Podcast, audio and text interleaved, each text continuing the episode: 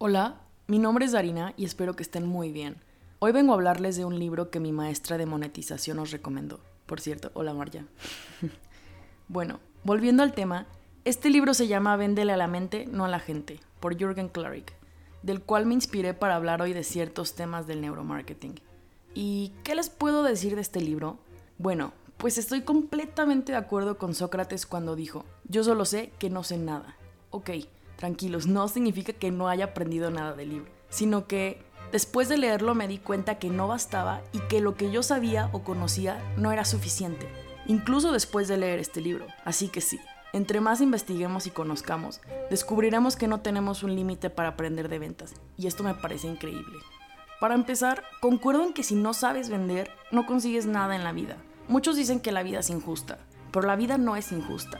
Somos nosotros los que no sabemos negociar. Por ejemplo, perdón por mi ejemplo tan poco original, pero cuando una persona te gusta, te vendes. O sea, aunque digas que no, lo haces. Así que sí, hasta para conseguir amor hay que vender. Y no significa que vas a mentir con tal de que le gustes a tu crush, porque por ahí no va la venta. Hablo de ser tú mismo, así que para eso tienes que conocerte y saber qué tienes para ofrecer. ¿Qué te hace diferente o que alguien diga, hey, no hay nadie como Darina en el mercado? Y ese va a ser nuestro superpoder. Pienso que todos nacemos únicos e irrepetibles, pero pocos son los que se atreven a hacer su versión real. Y la verdad es un poco complejo esto, porque es difícil definir qué somos. Y a decir verdad, tengo 22 años. ¿Por qué me limitaría en definirme ahorita cuando me queda muchísima vida y todavía hay muchas cosas por descubrir? No puedo definirme ahorita, pero sí puedo saber qué es lo que no soy y mantenerme fiel a mis ideas. Dentro de la epistemología, que es la teoría del conocimiento básicamente, determinan que el conocimiento viene de nuestras sensaciones. Así que si queremos conocernos un poquito más, hay que poner atención en lo que sentimos. Igual pasa con los clientes. Si los queremos conocer, hay que ver qué les hace sentir mi producto. Pero bueno, volviendo al tema de ventas, así es como pasa con un producto o servicio. Si yo no conozco mi producto, no escucho lo que mi cliente necesita no voy a saber cómo llegarle a mi cliente. Por lo tanto, mi producto no soluciona y no se va a vender. Es importante estar seguro de que lo que vendo es bueno. Y la verdad es que solo podemos vender algo en lo que creemos. Bueno, al menos yo pienso eso. En resumen, el cerebro tiene que percibir la diferencia. ¿Qué hace sentir al cliente? ¿Qué tenemos de diferente? Por ahí una vez un amigo me dijo que para ligar usaba la misma estrategia siempre. Y los seres humanos somos tan complejos que no creo que esto pueda funcionar. Y, hey, aclaro, no soy experta ligando, pero hasta yo puedo darme cuenta de que no todos tenemos las mismas necesidades y a cada persona se le llega diferente, tal como decía el libro. Hay técnicas para vender, como las neuroventas y el neuromarketing, y estos afectan los procesos de decisiones de la gente al momento de comprar. Las neuroventas consideran que el 85% de la decisión es inconsciente y subconsciente. Y bueno, esto es analizando al consumidor, usando palabras que llegan al cerebro, y es para cada tipo de ellos justamente, los cuales son el racional, que es como la parte lógica, el límbico, que es el de las emociones, y el reptil, que es el del instinto. Se debe aprender a venderle al cerebro otorgándole seguridad, confort y placer en el producto. Y me hace mucha lógica porque la búsqueda de felicidad también es la búsqueda del placer. Pero, ¿qué es el placer? Pues hay muchas definiciones realmente, incluso está la de nosotros, lo que para nosotros es el placer. Pero una definición que siento que va de acuerdo a lo que pienso es la de Epicuro, que decía que el placer son todas aquellas cosas que me evitan el dolor. Decía que hay dos tipos de placer, que son los del cuerpo y alma. Entonces es importante ver qué vende mi producto. Si es al alma puede ser eh, un disco, eh, un libro, incluso el cine. Y si es el cuerpo, entonces es comida, medicamentos, ropa, etc. Me parece importante no ver nuestros productos como algo material, sino el qué placer estoy dando a mi cliente.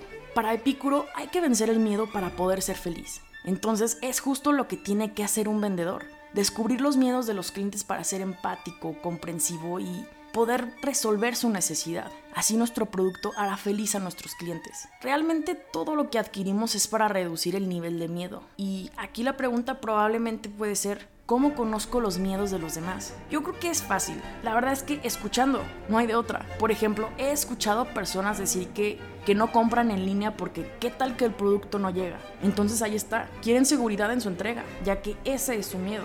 Entonces, para que el cliente se incline por nosotros, hay que venderle desde nuestro proceso de entrega. Hay personas que dicen también, pero después me clonan la tarjeta. Entonces se le vende desde la forma de pago y así darle seguridad y reducir su miedo. Y esto me parece impresionante porque, a ver qué, hablar de miedo es tan profundo. Si nos ponemos a pensar, el miedo es la emoción más primitiva y más fuerte de la humanidad. Pero bueno, después de hablar un poco del miedo, regresemos a los cerebros. En los que hay que centrarnos es en el reptiliano y límbico, ya que estos están más arraigados a nuestra historia evolutiva y son más fáciles de predecir. Entendiendo esto, podremos aplicar ciertas estrategias en las que podremos brindar seguridad y de esta forma crear dependencia en nuestro producto. Suena un poco fuerte, pero pues es la verdad.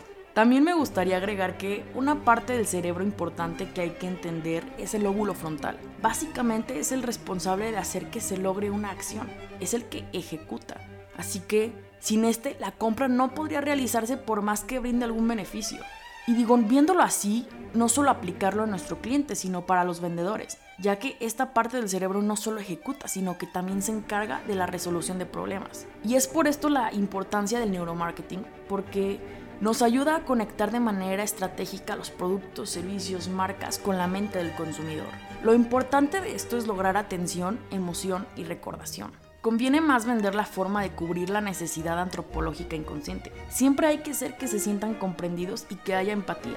Hay compras que son para prevenir y el vendedor puede enseñar a usar el producto y crear una dependencia. Y por decir, a mí me encanta la música, así que pondré un ejemplo de esto. No porque una canción sea la más escuchada significa que es la mejor, ¿saben? Muchas personas se preguntan por qué el reggaetón vende y justo lo que da son recuerdos. La verdad es que en tus mejores recuerdos de fiestas, reuniones o lo que tú quieras, ponen música y ponen de este tipo. Así que esta parte de tu vida viene con el fondo de esa canción. Así que probablemente no vuelves a reproducir esta canción porque dices, ay, qué bonita canción. No, sino porque lo que nos da fueron esas experiencias, o por decir, cuando te rompen el corazón, Cristiano Dal te acompaña en todo tu proceso. Harry Styles nos hace sentir cómodos siendo diverso. Por decir, Justin Bieber acompañó a una generación, la mayoría de niñas, en gran parte de su adolescencia, y escuchar sus primeros discos probablemente las haga viajar al pasado. Ed Sheeran entiende nuestra forma de enamorarnos, etc. Entonces, detrás de la música podemos ver que no se va a escuchar lo que teóricamente es más correcto, más interesante o más complejo sino lo que forma parte de nosotros. Por eso me encanta analizar la música y ver qué es lo que está vendiendo un artista, ¿saben? Así que por eso es importante entender el cerebro, para saber cuáles son los estímulos y qué cosas le gustan al cerebro, qué es lo que quiere el cerebro en lugar de lo que la persona pide. ¿Y qué hace que la gente compre algo? Pues básicamente es cumplir deseos y anhelos.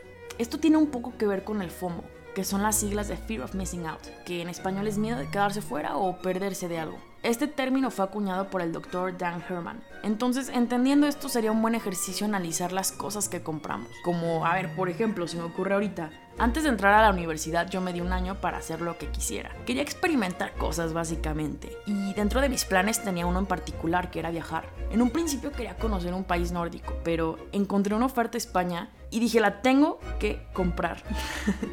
Mi cerebro lo que pensó fue, no voy a encontrar una oferta igual, lo cual es mentira, siempre hay ofertas. Y mi miedo fue, me voy a perder de esta experiencia. ¿Qué tal que no encuentro un vuelo a este precio a donde quiero ir? ¿Y qué tal que se me pase el tiempo y no disfruto mi año sabático? Y por eso terminé comprando un destino completamente diferente al que quería. Ahora, muchas personas tal vez se podrán preguntar, cómo conectar con la gente. Algo que yo creo es que las empresas se equivocan al hacer del cliente lo más importante. Y sí, concuerdo en que hay que cuidar a nuestro cliente. Sí es importante. Pero vuelvo al tema del amor.